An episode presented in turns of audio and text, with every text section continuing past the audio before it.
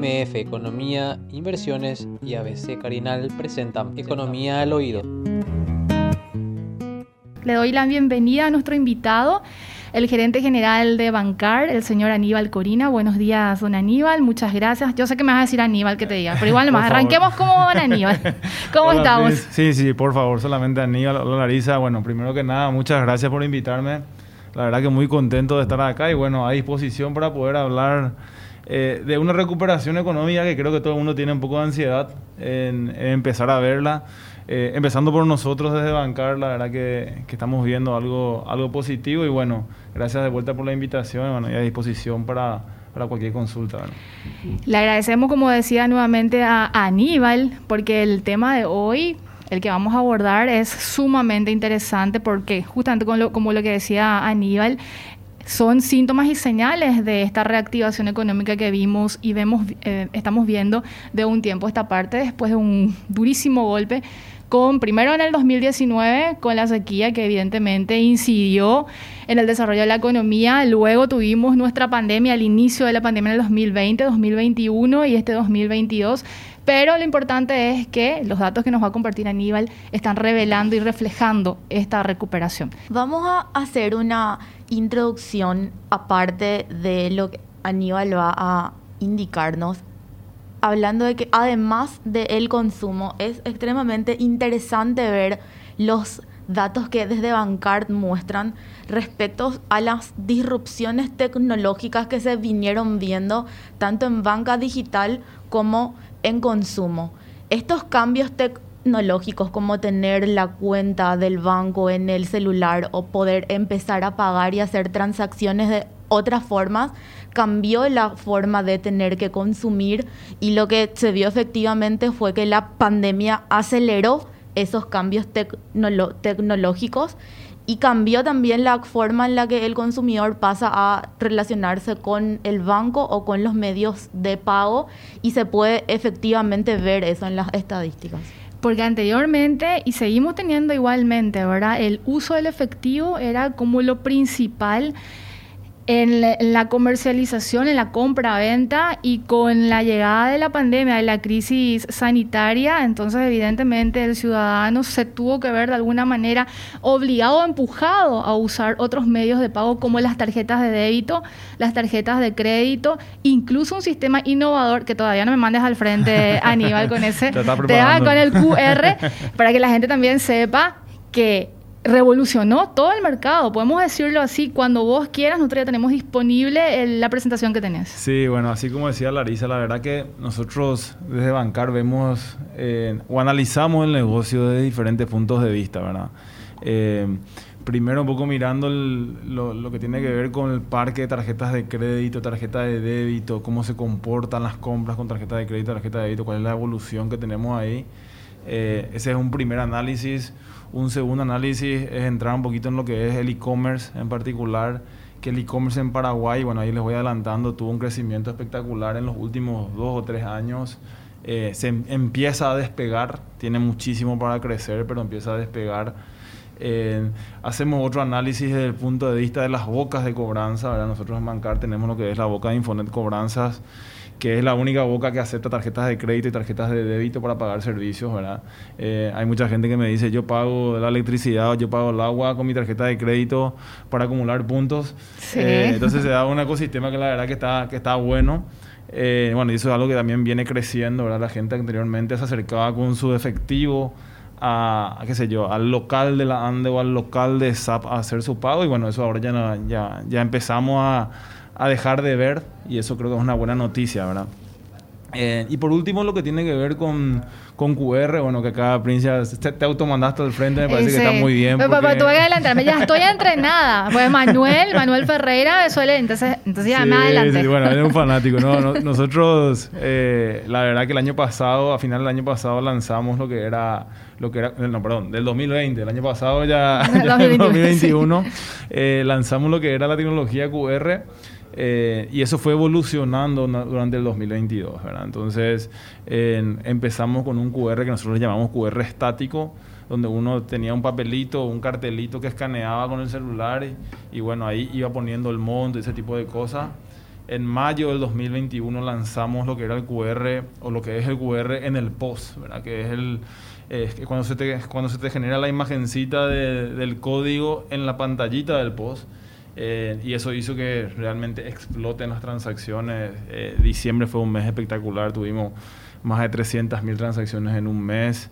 Eh, y esto es algo que viene creciendo, O sea, viene creciendo, vino creciendo durante el año a un ritmo más o menos del 40% todos los meses. en diciembre el crecimiento fue del 80%. obviamente en enero se va a estancar un poquito por, porque sabemos que, que el comercio baja bastante por, los viajes y ese tipo de cosas. Eh, pero esto te demuestra un poquito que, que, es algo que arrancó y que, y que viene creciendo de una manera súper acelerada, ¿verdad? Eh, eso creo que es una súper buena noticia. Bueno, entonces, volviendo, eh, el análisis se puede hacer desde, punto, desde varios puntos de vista.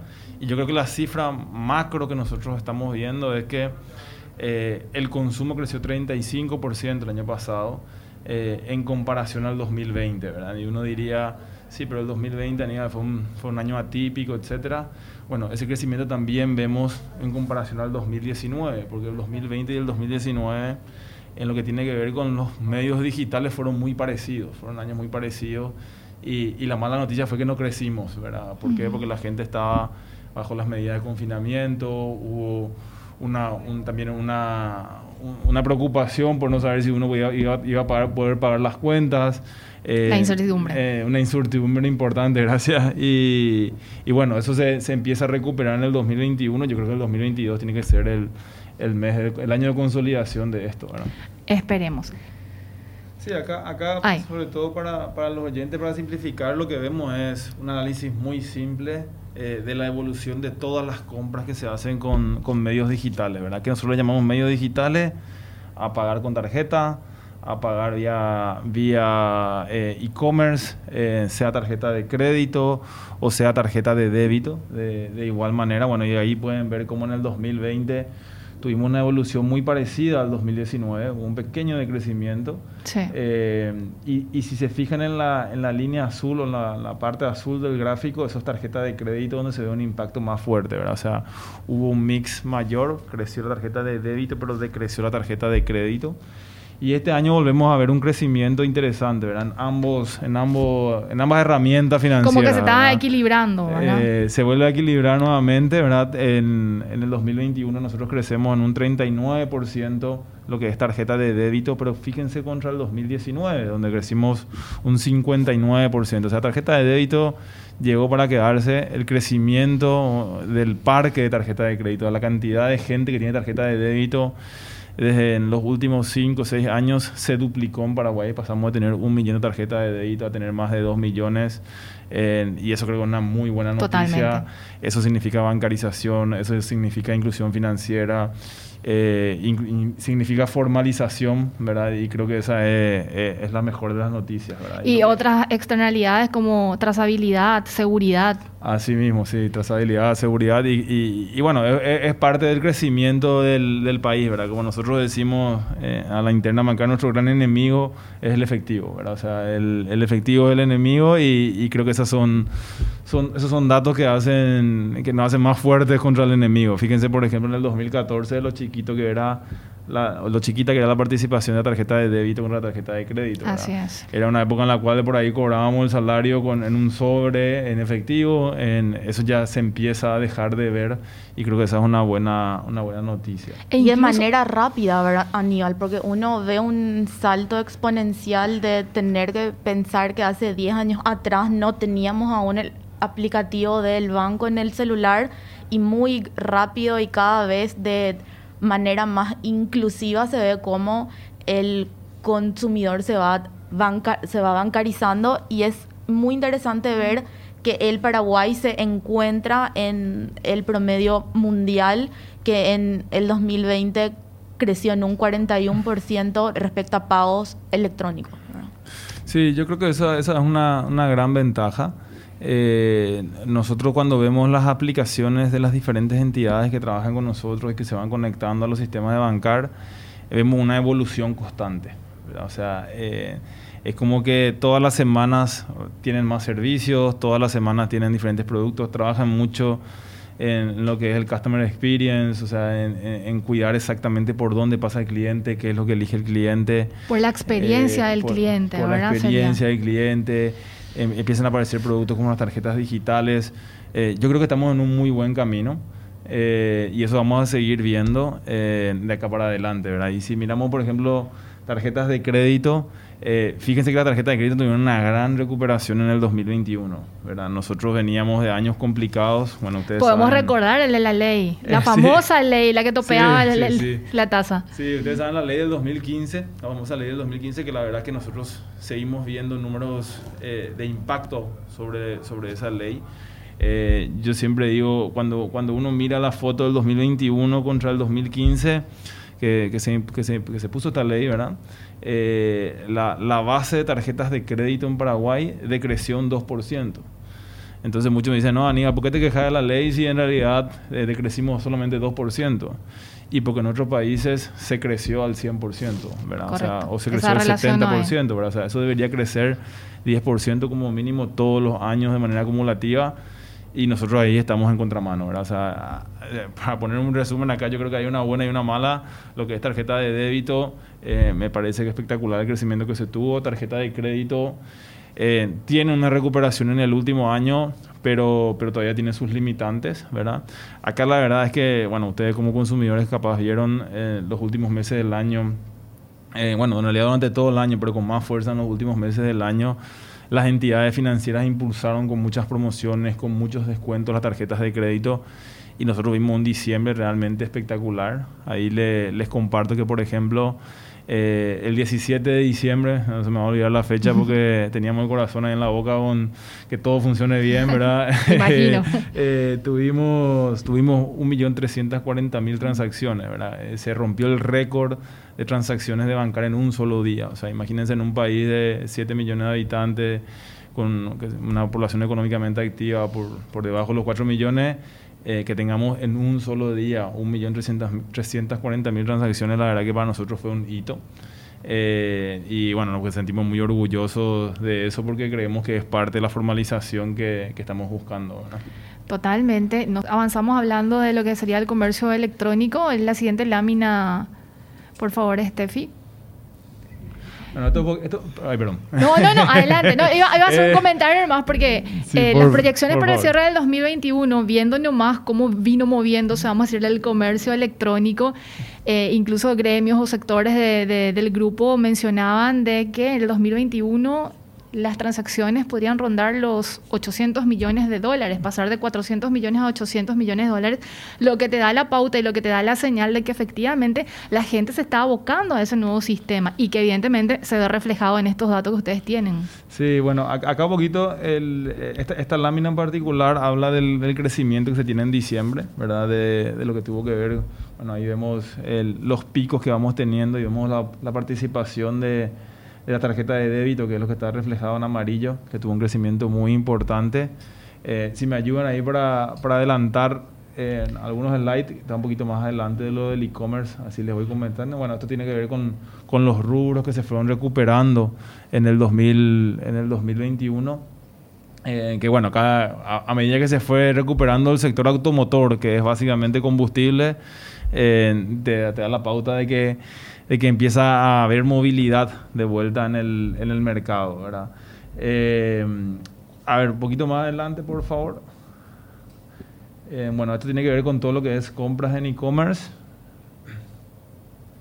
Bueno, acá se ve, acá se ve, este es un comparativo entre la participación del e-commerce internacional y el e-commerce local. Ok. Este es un gráfico nuevo, nuevito, exclusivo, para el programa. Gracias, gracias. Eh, donde, donde se ve un poco, eh, siempre decimos, che, a veces algunos estamos acostumbrados a comprar en Amazon o a comprar en empresas de afuera, hacer e-commerce internacional, pero el e-commerce local no lo teníamos tan materializado. Esta es una comparación entre cómo viene ganando participación el e-commerce local en la torta total. ¿Verdad? La torta se va agrandando todos los meses o todos los años. Eh, y fíjense cómo en el 2021 tuvimos un 23% de participación del e-commerce local. Contra, por ejemplo, en el 2019, dos años atrás, teníamos un 10%, o sea, se más que duplicó la participación del e-commerce local. Eh, y esto la verdad que tiene que ver mucho con con, primero con el usuario que obviamente empieza a comprar más, pero también con la mayor cantidad de comercios.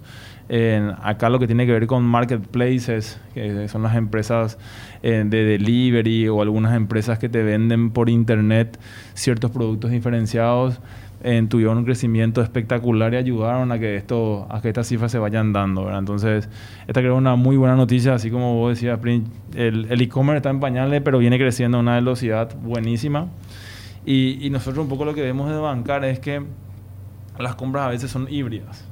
¿Qué significa híbridas? Yo le contacto al, al comercio de manera digital, pero termino pagando de manera física. ¿verdad? Entonces, si uno mira el e-commerce eh, al total, considerando esas compras, el crecimiento fue mucho mayor. Pero si mira una experiencia 100% digital, que es todo lo que todos nosotros buscamos, tenemos muchísimo para crecer y bueno, ahí tenemos oportunidades que, que la vamos a ir trabajando.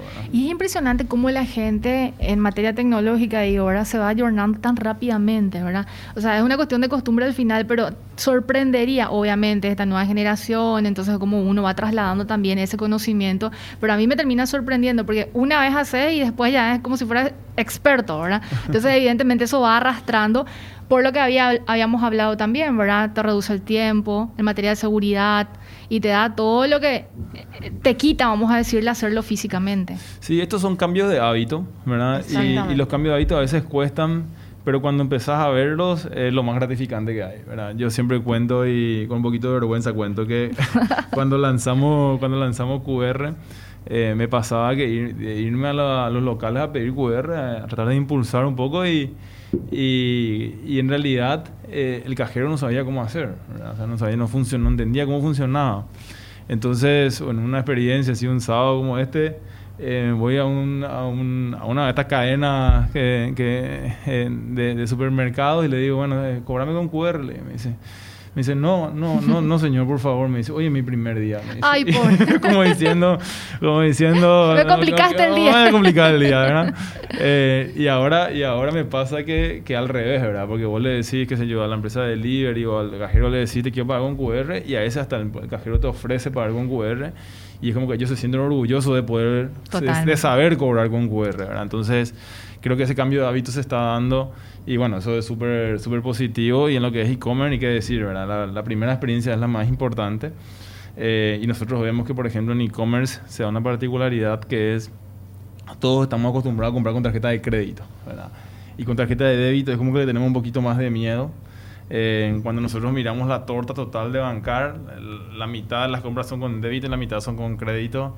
Pero cuando miramos e-commerce, eh, se da 80-20. O sea, el 20% solamente es con débito y por ahí la gente tiene un poco más de temor, eh, no está acostumbrado y se da un poco lo que vos decís, prende que pasás por la primera experiencia y ahí sí ya empezás a, a probar varias veces, ¿verdad? Y a, utilizar el servicio. E incorporás por sobre todo, ¿verdad? Ya lo incorporás. Bueno, hablábamos un poquito del tema de las tarjetas sin contacto, ¿verdad? Eh, y para mí las tarjetas sin contacto son el ejemplo de que hay algunas cosas que hacemos muy bien en Paraguay eh, y que a veces no nos damos cuenta o no somos conscientes eh, nosotros en Bancar tenemos una penetración de tarjetas sin contacto del 53%. La tarjeta sin contacto, para que la gente justamente entienda, es vos tenés tu tarjeta, la que antes te daban, pues yo tengo todavía la de antes y yo estoy haciendo, me estoy descubriendo.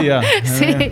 es la que no tiene el chip, ¿verdad? Y entonces, eh, la, cuando uno tiene el chipcito en la tarjeta, lo que hace es acercar al post y ahí ya te registra como si fuera un pago, en vez de estar pasándole, como le ah, dicen, ¿verdad? Así es, cuando Está en la aplicación, Directamente apoyamos arriba del post, ¿verdad? Pues, sea cual sea el post, lo apoyamos directamente y, ya por una tecnología del chip eh, se puede leer la tarjeta. esto es súper, súper bueno desde el punto de vista sobre todo de seguridad. esta es una evolución de, seguridad que, es espectacular. Bueno, y en Paraguay la verdad que tenemos un porcentaje súper alto, el 53% de las tarjetas ya son eh, ya son sin contacto, ¿verdad? ya son contactless, como, como se, llama técnicamente, sí. Y, y, al compararnos con países como Argentina o Brasil, ellos no pasan del 20%, ¿verdad? Eh, quizás en Colombia está por arriba del 30%, pero, pero esto es muy bueno en que sepamos de que estamos en una muy buena evolución.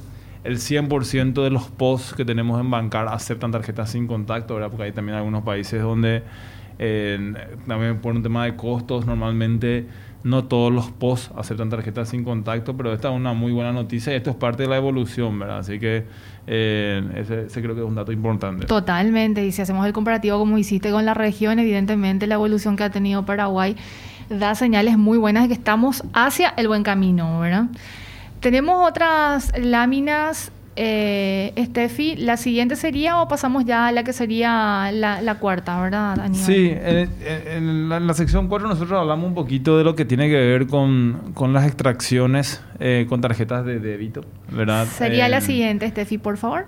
sí. Ahí tenemos. Hay un comportamiento, hay un comportamiento que es muy nuestro, ¿verdad? De a veces sacar toda la plata eh, del cajero. O sea, yo tengo mi tarjeta de débito, pero saco el 100% de la plata y me voy y co- y compro ahí enfrente, ¿verdad? Entonces, eh, ahí no se cumple un poco lo que estamos buscando con esto, que es que, eh, que la transacción sea segura, que uno pueda ahorrar, eh, que, bueno, que pueda tener todos los beneficios asociados a eso nosotros vemos una evolución positiva.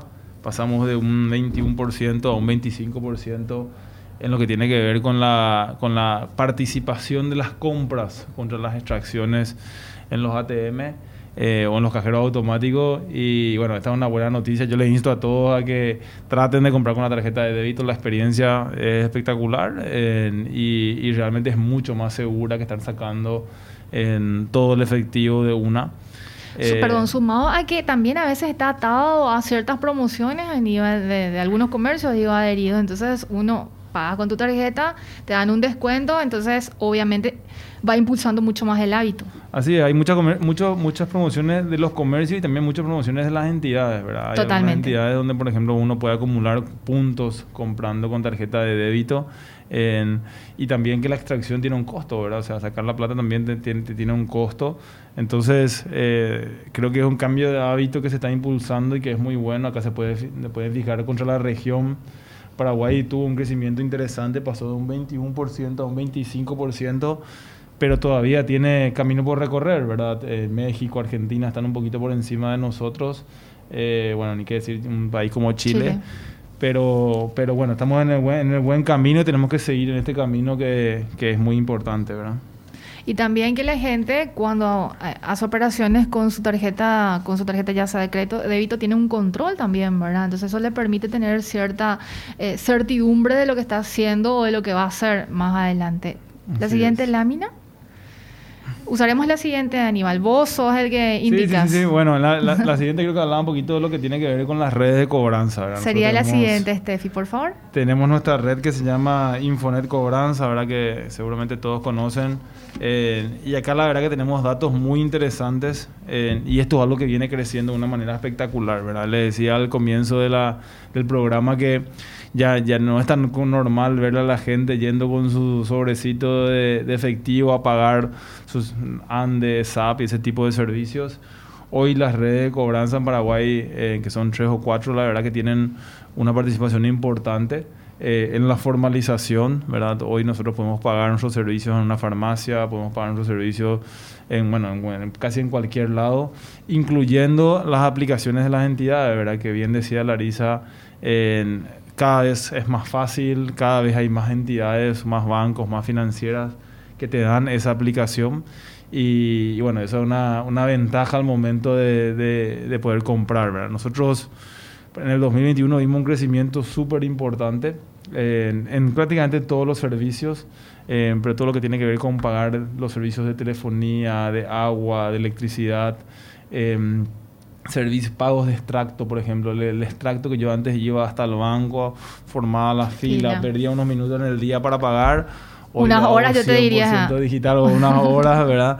Lo hago 100% digital. Y acá yo creo que fue donde la pandemia fue, eh, si, si podemos sacar algo positivo, creo que, Sí. que, que fue que fue ayudando a que, a que la gente en, haga estos pagos 100% digitales eh, y, y no tenga que correr con todos los riesgos de seguridad que, que eso acarrea, ¿verdad? Y creo que un punto que es importante también es el de la diseminación y la expansión de esos puntos de cobranza, ¿verdad? Porque cuando uno ve que lo que representa el 25% en Paraguay, en Brasil, ya es más del 60% Eso es porque en otros países existe mucha mayor facilidad para ir a pagar en muchos otros lugares, ¿verdad? Hubo una expansión fuerte en Paraguay, ¿cierto? Como bien dijiste vos, en farmacias o en supermercados uno puede ir a realizar esos pagos, pero uno ve que en otros países puede hasta comprar un agua de coco en la calle con su tarjeta o con el QR, ¿verdad? Entonces, cuanto más se vayan expandiendo esas formas de poder pagar a todos los segmentos de comercio, va a ser mayor también esa participación. Que imagino que tiene que ver porque justamente en esos países ya se vino desarrollando desde años atrás, ¿verdad? Entonces, esta incursión que nosotros estamos viendo en Paraguay está siendo evidentemente muy sostenido y progresivo, ¿verdad? Sí. Sí, sí, sí, yo creo que nosotros tenemos la gran ventaja que a veces eh, en la región siempre vamos un poquito atrás viendo los aciertos y, los errores que se van cometiendo. acá hay que tener en cuenta que, que, en Paraguay para poder cobrar con tarjeta de crédito, tarjeta de débito, tenés que ser un comercio 100% formal, lo cual me parece muy bien desde el punto de vista tributario, desde el punto de vista de la formalización también. Eh, eso es algo que te exigen hasta las marcas internacionales. Eh, bueno, y es, un camino que hay que ir, que hay que ir recorriendo. y en especial por, por, las bocas de cobranza, yo creo que hay un mix de cosas que hicieron que crezca mucho. uno tiene que ver con la cantidad de servicios que uno puede pagar, ¿verdad? Si ustedes prueban desde la aplicación de su banco, hoy pueden pagar prácticamente todos los servicios, ¿verdad? Es, difícil encontrar algún servicio que no puedan pagar. Vos pagás la cuota eh, del colegio de tu hijo, pagas tu club social, tu seguro, tu electricidad, tu agua. O sea, realmente la gran mayoría de los servicios que pagamos de manera mensual lo podemos encontrar en, esta, en estas bocas de cobranza. Eh, y eso la verdad que es una, una, eso ayudó mucho a impulsar eh, estos pagos digitales en el último en el último tiempo ¿verdad? Veo datos, por ejemplo, Aníbal, sobre que cada vez son más los usuarios de medios digitales y sobre todo esa comparación de qué por género, ¿verdad? Femenino, masculino. Entonces vemos, hay más, más hombres. Sí, a ver, te, cuento un poquito ese dato para que no se malentienda. Eh, lo, que, lo que tratamos de hacer acá un poquito para encontrar algunas curiosidades es hacer un análisis en específico del QR. Eh, y en el QR vemos dos cosas que me parecen muy interesantes. La primera es que el día en el cual más estamos viendo el uso del QR son los domingos por la tarde. ¿verdad? Y, uno dice, che, ¿por qué domingo por la tarde? Y nos ponemos a comparar con otros servicios nuestros y el servicio de pago de cuentas o de cobro de servicios, el día que más transacciones tiene son los lunes de mañana. Y lo que tiene que ver con e-commerce son los viernes a la tarde. Entonces, es como que tiene, todo tiene mucha lógica, ¿verdad? Porque vos decís, bueno, mis cuentas pago el lunes a la mañana, ¿verdad? Eh, eh, entonces, bueno, ahí arranca la semana. Quizás los viernes a la tarde ya un poco más relajado con el fin de la semana. Eh, empiezo a, hacer compras, qué sé yo, de delivery, ese tipo de cosas de manera vía e-commerce y quizás los domingos de tarde son los días para ir probando algunos servicios, ¿verdad? y específicamente con el tema de, de los géneros, bueno, nosotros vemos ahí que el 70% de, de, las compras con QR lo están haciendo los hombres, lo cual para mí, a mí me sigue llamando mucho la atención, porque por lo menos en mi casa, eh, la que nunca sabe dónde está su billetera es mi esposa. Eh, no sé, yo creo que acá no me estás diciendo eso. Eh, y, la verdad que el celular te, te, ayuda, ¿verdad? Totalmente. a veces podemos dejar la billetera, pero no podemos dejar el celular. Entonces, poder pagar con el celular eh, la verdad que es una ventaja no tener que ir a buscar dónde está, llegó el delivery, dónde está la billetera, dónde... O sea, directamente tengo el teléfono, en el teléfono tengo toda la información que necesito para, para poder pagar, inclusive ahora escaneando este, estos QR, ¿verdad? Y ahí justamente estamos viendo en, la pantalla, para la gente que nos está escuchando, los días con más pagos son los domingos. Ya estaba justamente explicando Aníbal sobre el comportamiento. Y vemos la, la franja etaria también, Aníbal, 30-39. Sí, a veces creemos que es un producto que, no, que, que es para los, para los más jóvenes o los muy jóvenes. Eh, en realidad estamos viendo un crecimiento en todas las franjas etarias, ¿verdad? Eh, con algunas particularidades seguramente en, en ciertas franjas y en ciertos tipos de comercio. El QR empezó con mucho, con mucho crecimiento en lo que tiene que ver con supermercados eh, y hoy la verdad que vemos eh, ese crecimiento en diferentes rubros, ¿verdad? Por ejemplo, en restaurantes o en bares, donde uno no está tan pendiente de la billetera, eh, y, pero sí pendiente del celular, es, es donde estamos viendo un crecimiento súper interesante, ¿verdad? Nosotros tenemos altas expectativas con QR, creemos que el año que viene, o que este año en realidad va a ser un año de, de, muchísimo crecimiento y de consolidación apuntamos a tener más de 5 millones de transacciones con QR en el 2021, en el 2022, eh, que es cinco veces lo que tuvimos en el 2021. ¿verdad? O sea, estamos, estamos pues teniendo un crecimiento súper importante y bueno, y ya arrancó el año de una manera muy positiva. Cua- Y el sistema QR lo tiene cualquier persona que tiene una cuenta habilitada y evidentemente tiene su app en el teléfono, la aplicación en el teléfono. Sí, eso es súper importante. Buena, buena la pregunta, Prince, porque eh, ahí hay dos formas de mirarlo, ¿verdad? Desde el punto de vista de comprador, de yo que voy a, a- a comprar algo, nosotros tenemos más de 20 aplicaciones diferentes en las cuales ya está el servicio de QR incluido, ¿verdad? Incluido la gran, prácticamente todos los bancos, muchas financieras, algunas cooperativas, en nuestra pro- aplicación propia que es pago móvil, la aplicación de la billetera simple, o sea, realmente la cantidad de aplicaciones que tiene este servicio ya es, ya es espectacular, ya tenemos una penetración altísima en, el, en, en la industria. En- y, y- y eso es lo más importante para poder comprar, ¿verdad? Desde el punto de vista del comprador. Y desde el punto de vista del vendedor, en, todo- en todos los comercios que tienen un post de bancar tienen la posibilidad de vender con QR. El 100% tienen la, op- la opción en el post, ¿verdad? Y aquellos que no tienen hoy un, un post y dicen yo también quiero vender con QR, también tenemos una opción de no tener el post, pero sí tener el, el, el- el código QR de poder escanear. Eh, tenemos un ejemplo del fin de semana que fue muy interesante, que fue eh, eh, el vendedor de bollos en Samber. Hay un vendedor de bollos en Samber que empezó a vender con QR y la verdad teniendo muchísimo éxito y él, él tiene el QR físico. Eh, nosotros ahora le ayudamos, le imprimimos el- en el delantal el QR y la gente le escanea el delantal, ¿verdad? Y se volvió algo...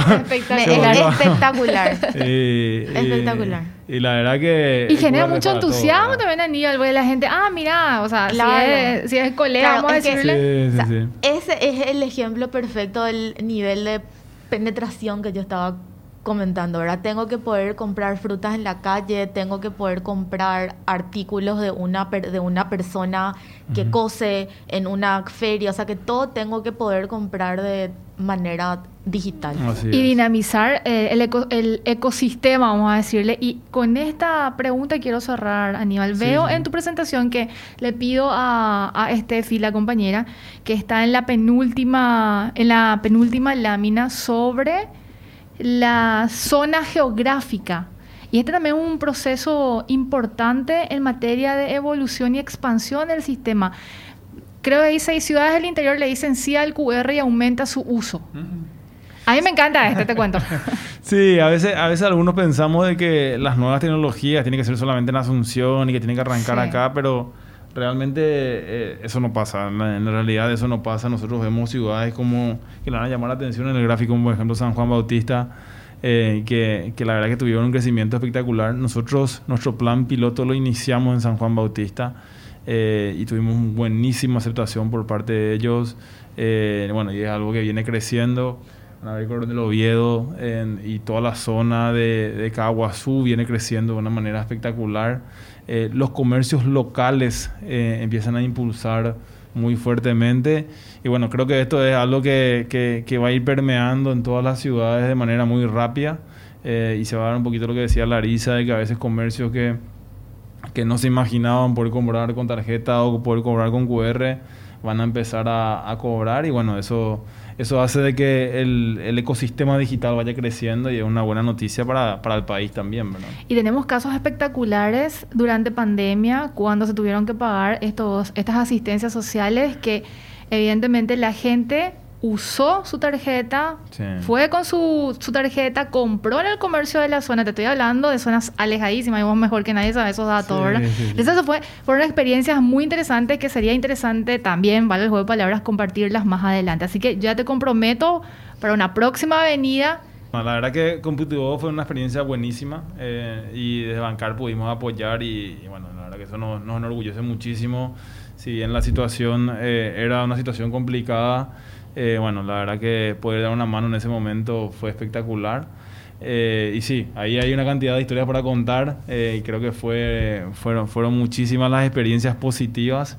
Y bueno, de mi parte, eh, súper a disposición cuando quieran. Eh, muchas gracias por la invitación de vuelta. Súper amena la, la, la charla. Me alegro. que, eh, y Y te cualquier agradezco que no me cosita- hayas mandado al frente. Eh, no te mandan al frente, yo Prince, fui- pero yo me encargué. Te dieron una semana de tiempo para empezar a probar. Adaptarme. ok, está bien. Aníbal, un gusto en serio. Vamos a estar seguramente hablando más adelante. No, por favor. Muchísimas gracias por la invitación. Era Aníbal Corina, él es gerente general de Bancar. MF Economía Inversiones. Ideas globales para necesidades locales. Visítanos en www.mf.com.py.